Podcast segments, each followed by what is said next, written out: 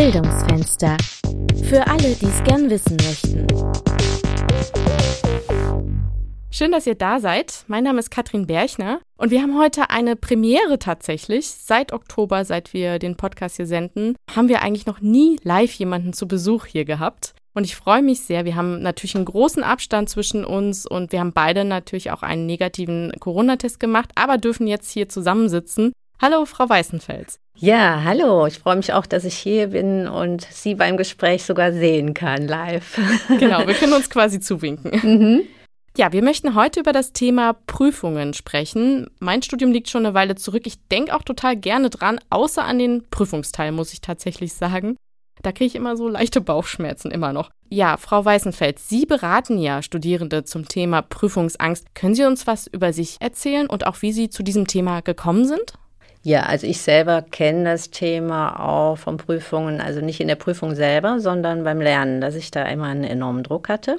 Und das ist schon lästig, wenn einen eigentlich die Thematik interessiert und man will das gerne lernen und man steht dann aber so unter Druck, dass man gar nichts in den Kopf reinkriegt. Zum Zweiten war dann aber ausschlaggebend die Methode Wingwave, die ich gelernt habe 2012 und davor auch NLP, das war auch schon ein Schritt in die Richtung und habe dann gemerkt, wow, da kann man viel mit verändern und ich war so begeistert davon und bin es immer noch. Und dann habe ich das initiiert, dass im Fachbereich 01 hier, dass ich das anbieten kann als Coaching gegen Prüfungsstress und Vortragsstress auch. Mhm. Also Fachbereich 1 muss ich noch dazu sagen, das ist unser Fachbereich Wirtschaftswissenschaften. Genau, genau, ja. Jetzt ist es ja so, wir wollen gleich auf jeden Fall über diese Methode sprechen, wo sie uns schon so ein bisschen neugierig machen. Aber bevor wir das tun, wüsste ich gerne, woher kommt eigentlich Prüfungsangst? Weil klar, natürlich, in manchen Situationen entscheidet sie tatsächlich so also eine Prüfung darüber, wie es bei uns weitergeht. Aber was sind denn überhaupt die Auslöser dafür? Hm, es ist eine Vielfalt an Auslösern. Mhm. Kann aber gerne ein paar Beispiele nennen. Ja. Was ein beliebtes Fach für Prüfungsstress, also beliebt in Anführungszeichen, ist Mathe. Mathe-Stress, Mathe-Blockaden. Das kenne ich. Kennen ganz viele. Und Mathe-Stress entsteht zum Beispiel, wenn Kinder schon im Grundschulalter gesagt bekommen, warum kannst du das denn nicht beim Matheüben zum Beispiel von Vater oder Mutter, die dann eigentlich es gut meinen und mit dem Kind lernen wollen, mhm. und dann aber vielleicht ein bisschen gestresst sind dabei und eigentlich keine Zeit und keine Nerven haben dafür. Und dann kommen so Sprüche wie, warum kannst du das denn nicht? Ist doch ganz einfach. Jetzt habe ich das schon zweimal erklärt, warum geht es denn nicht in deinen Kopf? Oder die Schwester oder der Bruder kann das doch auch, warum kannst du das denn nicht? Das sind so Äußerungen, da gibt es viele, viele verschiedene Varianten, hm. die dazu führen, dass ab diesem Zeitpunkt dann das Gehirn bei Mathe blockiert ist und das ein Leben lang, wenn man das nicht bearbeitet. Der zweite Punkt, das, ja. ich will jetzt nicht nur das auf die Eltern fokussiert lassen. Die Eltern sind ein Teil und es geht auch nicht um Schuldigmachen von Eltern. Ne? Also mhm. ich bin auch Mutter und ich weiß, ich habe auch nicht alles perfekt gemacht. Der zweite Teil ist die Schule. Mhm. Und auch da das, was Lehrer sagen, zum Beispiel ähnliche Äußerungen ja, warum kannst du das denn nicht? Ist doch ganz einfach oder so. Und dann ein ganz wichtiger Teil, das wollte ich auch heute unbedingt erwähnen, ist das Mathe-Spiel. Mathe-Spiel? Mathe-Spiel, da gibt es die Variante, alle stehen auf. Und ja. derjenige, der die Aufgabe dann kann, darf sich setzen. Ah, okay, und dann bleibt natürlich einer übrig. Ja, da habe ich auch so ein Trauma, ja. Und dieser eine ist dann derjenige, der auf jeden Fall den Stress mit ins Leben nimmt, sei es als Vortragsstress mhm. oder Prüfungsstress. Und das muss sich dann nicht mehr nur auf Mathe beziehen, sondern es wird unser Gehirn generalisiert, nämlich, das heißt, immer in ähnlichen Situationen, zum Beispiel, wenn es darum geht, alle gucken mich an, mhm. ist zum Beispiel in mündlichen Prüfungen oder wenn man einen Vortrag halten muss oder immer bei Besprechungen, auch im Job, wenn alle einen angucken, kann dieses Erlebnis aus der Grundschule meinetwegen mit acht Jahren von dem Mathe-Spiel aktiviert werden und damit auch der Stress, den das Kind damals hatte. Mhm. Das sind die Emotionen Angst, in der Regel Hilflosigkeit, ne, die können ja nicht weglaufen, und Peinlichkeit. Mhm. Okay. Und diese Emotionen werden dann aktiviert später, zum Beispiel im Job, wenn man dann einen Vortrag halten muss. Ja, ja, das zieht sich so weiter dann. Ne? Genau, und da gibt es auch das Mathe-Eckenspiel, das hat eine ähnliche Wirkung, weil immer einer übrig bleibt. Ja. Und es ist oft nicht nur derjenige, der stehen bleibt als letzter, der dann den Stress mitnimmt ins Leben, sondern auch diejenigen, wenn man sehr empathisch ist, wenn man nur zuguckt. Mhm. Okay. Und mitfühlt, wie derjenige leidet, weiß man ja auch selber, oh, wenn ich das nicht kann, dann könnte mir das auch passieren. Und dann kann man selber sogar auch den Stress entwickeln und in ähnlichen Situationen das auch die Blockaden haben. Das ist echt, ja, mega spannend, selbst beim Zugucken. Ist total spannend und es ist eben keine Dummheit. Ich behaupte, jeder, der hier auf die Hochschule kommt, kann Mathe und kann den Matheschein bestehen, wenn diese Blockaden beseitigt wären aus der Kindheit oder Jugend, was auch immer. Ja, ein Thema finde ich in dem Zusammenhang auch total interessant und das ist mir leider auch öfter passiert, der Blackout. Kann man den irgendwie auch erklären? Weil ich habe da nicht das Gefühl gehabt, aufgeregt zu sein. Ich hatte nur das Gefühl, da war nichts mehr, woran ich mich erinnern konnte. Genau, das ist eben dieser Stress, wenn sowas Altes aktiviert wird, zum Beispiel im Mathe-Spiel, aber es gibt auch viele andere Sachen. Dann springt die Amygdala an. Das heißt, der Mandelkern im Gehirn, das ist so quasi die Alarmzentrale im Gehirn. Mhm. Und die stellt unseren Körper auf Kampf, Flucht oder Starre um, wie vor 100.000 Jahren. Mhm. Und das bewirkt, dass ein Teil des Gehirns abgeschaltet wird. Denn zum Weglaufen brauchen wir kein kreatives Gehirn. Wenn da ein Säbelzahntiger kommt und wir überlegen, sollen wir den oder den oder den Fluchtweg nehmen, von denen stammen wir nicht ab. Wir stammen von denen ab, wo, bei denen ein Teil des Gehirns abgeschaltet wurde mhm. und die ganz schnell weggelaufen sind. Mhm. So, und wenn wir in einer Stresssituation sind und da wird das Altes aktiviert, passiert das Gleiche bei uns im Gehirn. Ein Teil ja. des Gehirns wird eben abgeschaltet, nicht durchblutet und dann können wir nicht mehr denken. Und das ist im Extremfall ein Blackout. Es gibt aber auch noch Zwischenstufen. Zum Beispiel, wenn ich so gerade noch was aus dem Gehirn rausquetschen kann, vielleicht in der Prüfung, aber dann kommt eine Aufgabe, eine Transferaufgabe, die nicht exakt dem entspricht, was ich geübt habe. Mhm wo also Kreativität und Nachdenken gefordert wird im Gehirn, dann brauche ich auch mehr Gehirnareale und freieres Gehirn, was gut funktioniert. Ja. Und wenn dann Stress aber das Gehirn blockiert, verstehe ich auch eine, die Aufgabenstellung schon nicht von einer Transferaufgabe. Mhm. Und dann ist Chaos natürlich. Und dann setzt noch zusätzlich Stress ein, weil ich unter Zeitdruck stehe. Ja, und dann hat man ein Problem. Ja. Was ich mich dann frage, könnten wir Prüfungen nicht einfach abschaffen? Weil ich meine, warum machen wir uns den Stress? Das, ja. ja, was für eine Berechtigung haben Prüfungen überhaupt? So Gedanken kenne ich. Mhm. Erst recht, seitdem ich coache. Ähm, ja, was gibt es für Alternativen? Das ist das Problem. Gibt es denn auch vielleicht positive Seiten, warum eine Prüfung wichtig ist? Also ich kenne eine Äußerung von einer Professorin hier an der Hochschule, den Namen nenne ich jetzt nicht, aber ein sehr positives Beispiel, die gesagt hat, hm, ich habe mich früher immer auf Prüfungen gefreut. Da konnte ich so richtig beweisen, was ich kann. Ui. Und das ist natürlich ein tolles Beispiel, so das als Herausforderung zu sehen. Und die hatte natürlich aber auch keine negative Erlebnisse im Gehirn, die das Gehirn blockiert haben.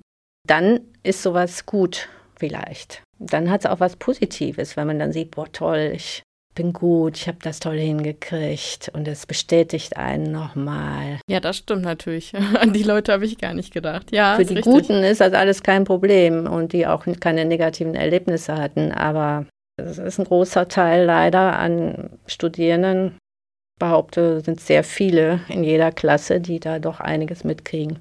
Kann man das prozentual so sagen ungefähr? Also was schätzen Sie, wie viele Leute in einem Kurs, ich weiß jetzt nicht, aber wie viele Leute oder prozentmäßig? Mm, ähm schwierig, weil es gibt ja auch Nuancen. Also es gibt welche, die kriegen einen Blackout, dann gibt es welche, mm. die haben eine kleine Blockade oder manchmal gibt es auch nur Prüfungsstress, weil ich mir zu viel vorgenommen habe und ja. das nicht einschätzen kann. Wenn ich 20 Stunden pro Woche nebenher arbeite, will aber ein Vollzeitstudium genauso studieren wie jemand, der nicht arbeiten muss nebenher, dass mhm. das nicht eins zu eins identisch abläuft, ist ja klar.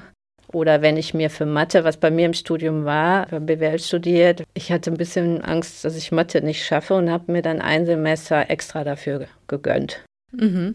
So, wenn ich das aber jetzt nicht mache und ich weiß aber, ich muss nachholen Mathe, weil ich habe nicht die Voraussetzungen fürs Studium, dann wird es eng. Mhm. Und dann entsteht eben auch Prüfungsstress und Leistungsdruck, aber das kann man letztlich einfach durch dann mal drüber reden und eine Zeitplanung und sagen, hier, du kannst auch ein Semester länger studieren. Es ist erlaubt, auch wenn jeder natürlich schnell fertig werden will, ist klar, aber in dem Fall ist es dann schon sinnvoll, als nur noch Druck zu haben und letztlich schlechte Noten zu schreiben.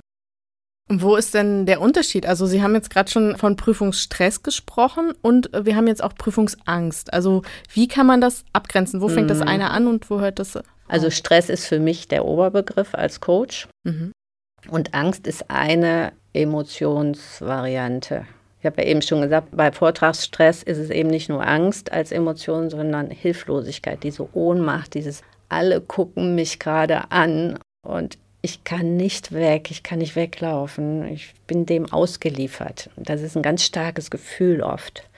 Und auch die Peinlichkeit, vor anderen zu versagen. Das ist eben nicht Angst, sondern Peinlichkeit, andere Emotionen. Okay, ja.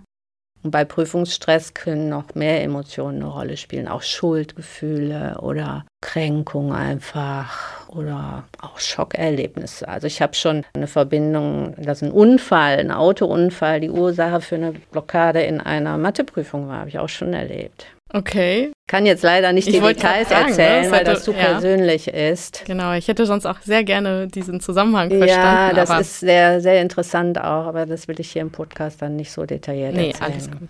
Ja, wenn Sie jetzt so ein bisschen über die Jahre zurückschauen, Sie machen das ja, glaube ich, schon, mhm. weil ich weiß nicht, wie lange sind Sie? Also 2012 äh, mit Wingwave davor dann ein Jahr, also sagen wir mal 2012.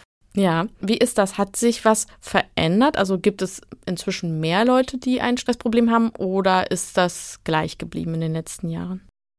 Kann ich schwer sagen, weil ich sehe ja immer nur die, die zu mir kommen. Ob da jetzt noch mehr sind, die aber nicht kommen und sich zeigen, weiß ich nicht, was in den Gehirnen abgeht.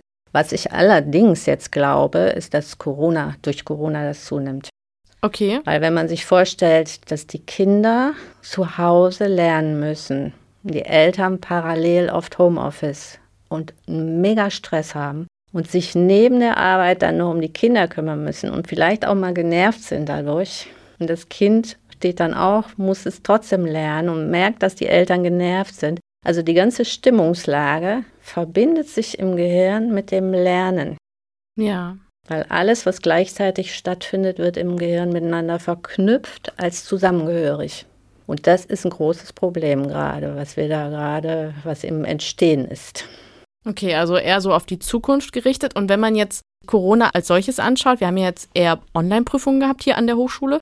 Haben Sie einen Unterschied bemerkt oder andere Fragen bekommen? Oder wie hat sich das überhaupt entwickelt mit der Nachfrage nach äh, Prüfungsstress-Coachings? Also das Coaching hat nachgelassen und der Nachteil halt, also in Corona-Zeiten Nachteil ist halt, dass ich mit einem Muskeltest arbeite. Ich teste an den, anhand der Muskulatur, woher der Stress kommt. Bei jedem Einzelnen, also es ist ja ein Einzelcoaching. Mhm. Und das kann ich natürlich in Corona-Zeiten nicht machen. Das heißt, ich kann online andere Methoden machen, auch mentales Aufbautraining und, und, und. Aber ich kann nicht Wingwave anwenden. Okay, jetzt wollen wir mal über Wingwave reden, yeah. weil Sie haben es schon ganz oft gesagt, genau, und ähm, uns neugierig gemacht. Muskeltest habe ich rausgehört mhm. und ich habe so ein bisschen recherchiert und gesehen, es ist so ein emotionales Coaching, wenn ich das richtig hier, ich muss auch mal auf mein Zettel Emotionscoaching, ja. Emotionscoaching, genau. Stress im Leistungskontext kann man so grob sagen, wobei, ja, die Themen sind weit. Okay, also wenn ich mir das vorstelle, ich hätte jetzt ein äh, Prüfungsangstproblem und würde zu Ihnen kommen, wie würde das dann ablaufen?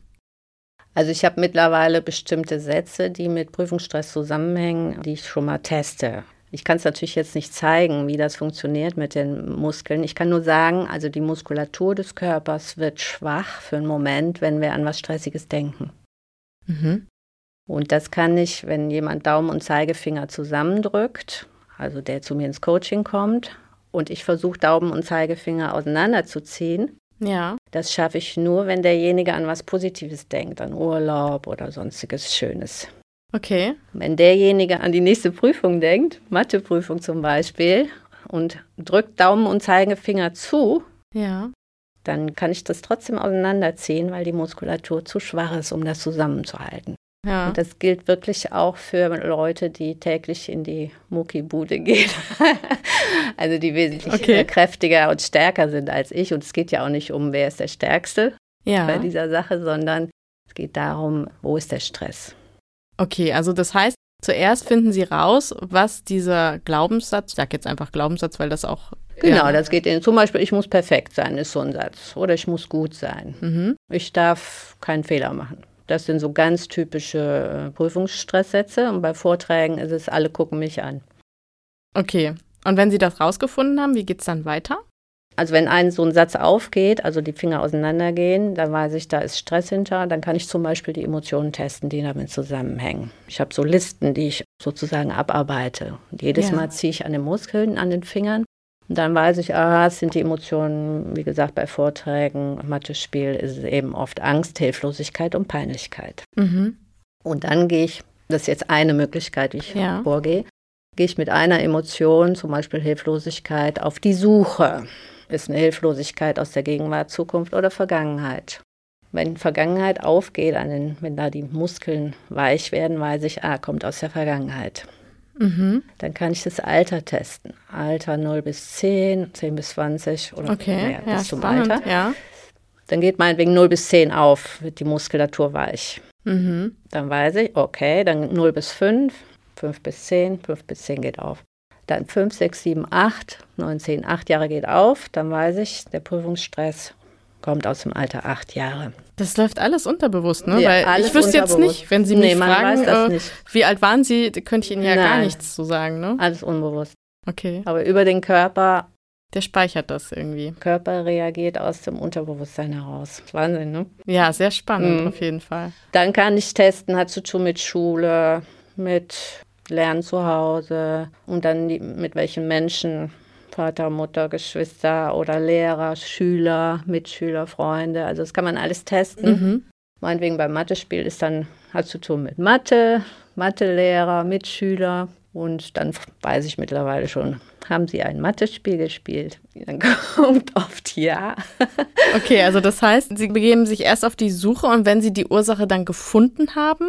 Ja, ich habe ja nur Anhaltspunkte. Ne? Also ich weiß dann Mathe, Lehrer, ja. Mitschüler kann mhm. ich testen.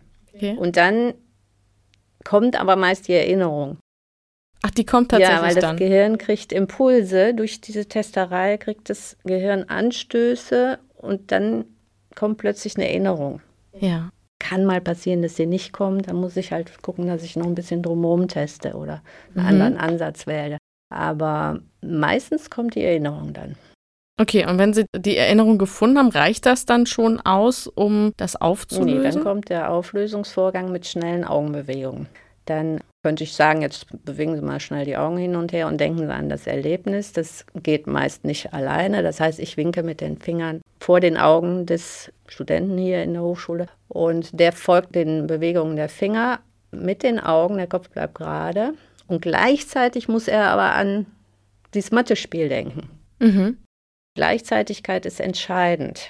Okay. Weil über die Augenbewegungen werden auch bestimmte Gehirnareale aktiviert. Ja. Und wenn ich nach oben gucke mit den Augen, ist es der visuelle Bereich. Der ist im Gehirn woanders als der auditive und das ist auf der mittleren Ebene der Augenbewegung.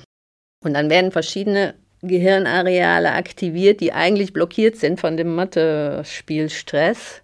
Ja. Und darüber wird es aufgelöst und dann kann ich mit dem Muskeltest nachtesten, ob jetzt die Muskulatur hält. Ja, also ob es quasi erledigt ist. Und wie lange dauert sowas? Also klappt das immer im ersten Versuch? Also, das kommt natürlich darauf an, was man alles so erlebt hat im Leben. Und auch wie alt man ist, natürlich auch. Je jünger, umso besser. Ja. Ich hatte schon mal ein neunjähriges Mädchen, da war das eine Stunde und dann war das erledigt, weil das war genau so eine Äußerung vom Vater. Warum schreibst du keine Eins? Bist du zu dumm, eine Eins zu schreiben, statt eine Drei in Mathe? Mm, okay. Erstes Schuljahr. Das war dann die Mathe-Blockade fürs Leben durch Einsatz. Und wenn man das dann auflöst, das ist eine Stunde, eine Sitzung. Wenn ich natürlich mehr erlebt habe, viele ja. verschiedene Sachen, dann brauche ich, und die muss ich auch finden mit verschiedenen Ansätzen, dann kann es auch mal drei Termine zum Beispiel sein. Ja, und Sie dürfen das ja hier auch an der Hochschule bei uns quasi anbieten. Wie ist denn so die Rückmeldung? Also Sie haben ja sicherlich einigen Studierenden schon geholfen. Ja, also ich, ich kann auch ein paar Beispiele nennen. Ich hatte schon mehrfach Studierende, die im Mathe im dritten Versuch stehen. Mhm. Übrigens, das Coaching ist hier kostenlos, weil ne, ja, die Studierenden ja. ist auch nochmal wichtig zu sagen. Mhm. Also wenn ich es hier an der Hochschule mache, sonst nicht. Genau, ich kann da ein paar Beispiele nennen. Also ich hatte mehrere Studierende mit Mathe im dritten Versuch. Das heißt, zwei Versuche hatten die schon mit fünf und nach drei Versuchen ist Studium beendet. Mhm. Das heißt, der Stress ist extrem. Und ich erinnere mich an eine, die hatte auch den Glaubenssatz, ich kann kein Mathe, das liegt bei uns in der Familie, ist genetisch. das kann man vergessen, sowas gibt es nicht. Ne? Also das allein schon das zu sagen als Eltern verursacht schon was im Gehirn, dass mhm. wir nämlich nicht dran glauben, dass wir Mathe können. Also sowas empfehle ich möglichst nicht zu sagen als Eltern. Aber wie gesagt, es geht nicht um schuldig machen. Ne? Man mhm. weiß das ja oft auch nicht. Ja, und dann haben wir auch diverse Äußerungen gefunden und die hat dann eins geschrieben tatsächlich. Oh, das ist ja. Er hat natürlich auch viel gelernt. Also es ist nicht so, als wenn ich hier nur mal eine Stunde coachen müsste und dann würde man immer eine Eins schreiben, sondern da ist natürlich auch viel Lernen auch noch dabei. Aber sie sagte dann, es ist witzig, das hätte ihr sogar am Schluss auch Spaß gemacht, Mathe. Sie wäre da richtig, äh, hätte gemerkt, dass das doch ganz interessant ist. Das ist ja wirklich mal ein Erfolgserlebnis dann. Und ja. Da sieht man, also Wahnsinn. Also so, so extrem was sich da verändern kann. Mhm. Und plötzlich interessiert man sich für Sachen, ja, die vorher uninteressant oder stressbelegt waren. Ja, dann hat es sich auf jeden Fall gelohnt. Jetzt nicht nur für die gute Note. Nee. Ne? Ja. Oder eine andere Studentin, die wirklich bei dem Wort Mathe auch zittert, zitternde Hände hatte, die sonst so Zweien und Dreien im Studium hatte, also ganz gut da stand. Und die wäre an Mathe auch gescheitert. Ja die hätte das Studium abbrechen müssen. Und die hat dann auch eine 2, geschrieben. Glaube 2, 3. Ja. Und äh, ja, da haben wir auch so diverse Äußerungen gefunden. Ne? der Vater hat schon in der Grundschule mit ihr geübt. Dann der Lehrer hat noch eins draufgesetzt. Das baut ja dann auch alles aufeinander mm. auf. Wenn einmal Blockade da ja, ist, klar. dann ist die auch in der Schule da. Ne? Also, ja. Also gibt genügend Beispiele, höre ich da auf jeden Fall ja, raus. Ja, es ist auch wunderbar zu erleben. Ja, jetzt zum Schluss möchte ich auch so eine kleine Stresssituation mit Ihnen äh, versuchen. Und zwar, wir haben immer so eine schnelle Frage-Antwort-Runde. Ja. Das heißt, ich frage was kurz ja. und Sie antworten einfach spontan so aus dem Bauch Alles raus, äh, genau, was Sie denken. Wann war Ihre letzte Prüfung? Das war ein NLP in der Ausbildung oh, 2009, 2010 so. Ja. Was ist denn Ihr schneller Master-Tipp to go bei Prüfungsangst? To, äh, Tipp to go über Kreuzbewegungen. Okay, jetzt müsste ich nachfragen. Ja, oder sich ein Kreuz das? einfach vorstellen. Also vielleicht die Arme überkreuzen und dann äh, wechselseitige Bewegungen machen mit den Händen. Okay. Welches war Ihre beste oder Ihre schlechteste Prüfung? Das, was Ihnen jetzt als erstes einfällt. äh, beste war, glaube ich, ja, ich habe tatsächlich in Mathe auch eine Eins geschrieben im Studium, obwohl ich da, also im Abi war ich da ziemlich schlecht. Also vielleicht ist es das damit beantwortet. Ja, gerne. Und äh, wenn Sie jetzt sich nochmal an Ihr Studium erinnern, was war Ihre Lieblingsvorlesung? Ach, es äh, gab viele. Also Mathe, wie gesagt, Mathe hat mich dann auch plötzlich interessiert. Es ist unglaublich, wie sowas passieren kann. Also, Sagen wir also Mathe. ja, es hat mich in der Schule überhaupt nicht interessiert und plötzlich anderer Dozent natürlich auch, aber ich habe natürlich auch mehr getan. Ne? Ja, und ähm, wenn Sie sich jetzt aussuchen dürften, Sie würden nochmal studieren, Online-Prüfung oder lieber Prüfung in Präsenz? Was würden Sie bevorzugen? Ja, ich würde schon Präsenzprüfungen bevorzugen. Frau Weißenfels, vielen Dank, dass Sie sich mit mir über das Thema Gerne, unterhalten haben. Gerne, sehr gefreut. Haben. Mich auch. Danke auch. Tschüss.